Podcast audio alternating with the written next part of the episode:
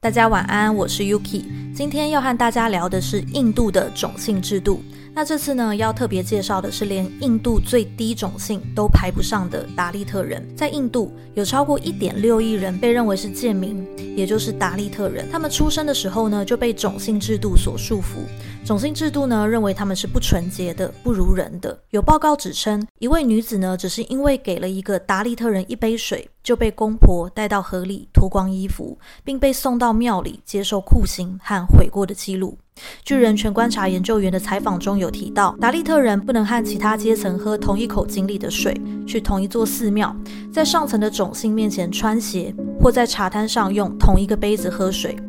那我们再来听听拉姆的故事。拉姆呢是住在美国的女性印度移民，在她攻读博士学位的过程中，她与一群新入学的同学一起参加一次聚会。在那场聚会中，大家都在介绍自己来自哪个种姓，可是唯独她呢被略过。拉姆同时也说，他曾经遭到一位同样来自印度的同学强暴，但周遭的人对这件事却不闻不问。那这些事情发生的原因呢，就在于拉姆是来自印度的低种姓家族达利特。那在这边简单跟大家说明一下印度的种姓制度。印度的种姓制度呢，主要可以分为四种等级，就是大家熟知的。从最上阶层到最下阶层，分别是婆罗门、刹帝利、吠舍、首陀罗。而在拉姆的经验中，无论是参加聚会的同学，还是强暴他的同学，都是来自高种姓的家庭。而在印度教的教义中，达利特根本不属于印度教徒的一部分，因此连位阶都排不上。所以理论上来说，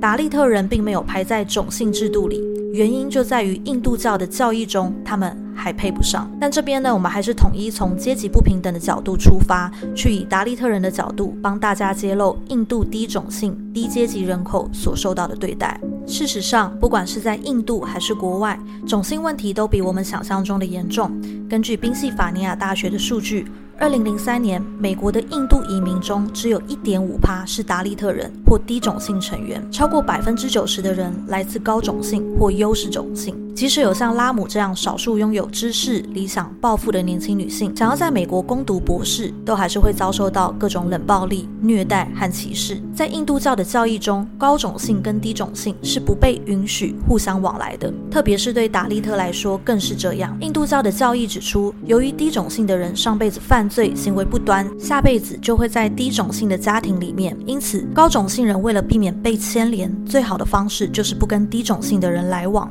那在这样的宗教观念下，种姓思想也会被进一步固化。因为达利特人从出生起就被认为是不纯洁的，所以只能从事极其卑微的工作，而且薪资报酬非常低。一百万达利特人从事手工清道夫的工作，用手清理厕所和下水道，还有数百万人是农业工人。更有无数达利特的家庭儿童必须在奴隶般的条件下从事搬运工作，而且每天的薪资不到一美元。这就让印度的等级阶级问题陷入了不可避免的极端贫困、文盲和压迫的循环之中。国家地理呢也曾经报道过一个名叫戴维的达利特女工。在一间制砖工厂上班，厂内全部雇佣达利特员工，每人每周工作只拿到五百卢比，也就是台币两百二十块钱，远比印度的法定最低工资一百六十七卢比还要更低。而早在二十多年前，针对达利特人犯下的罪行就达两万多起，每个小时呢就有两名达利特人遭到袭击，每天有三名达利特的妇女被强暴，两名达利特的人被谋杀，两间达利特人的房屋被烧毁。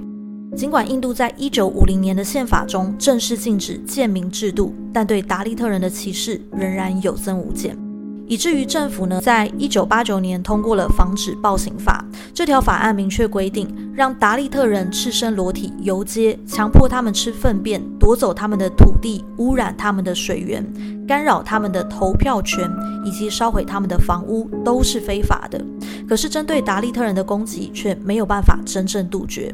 他这边可能会有人困惑说，那难道法律都不会保护达利特人吗？实际上，印度的警察呢都会包庇上层种姓的犯罪者，想方设法让他们逃离司法的调查与追诉。有证据表明，警方呢曾经收到超过六万多起针对达利特人的投诉，这些投诉呢涉及谋杀、酷刑和串通暴行等。可是呢，有超过六成的投诉都被警方驳回。国际特赦组曾发布一份报告，报告中呢就有提到，针对达利特妇女的性侵犯数量非常的高，施暴者呢通常是房东、上层种姓或者是警察。研究估计，只有大约百分之五的袭击事件被登记，而警察呢则将至少百分之三十的强奸投诉视为虚假投诉而予以驳回。那虽然在台湾呢，我们没有像印度那样严重的种姓问题，可是呢，这不代表我们应该选择忽视达利特人所受到的压迫和人间悲剧。在现在，有越来越多关注达利特人权的组织成立，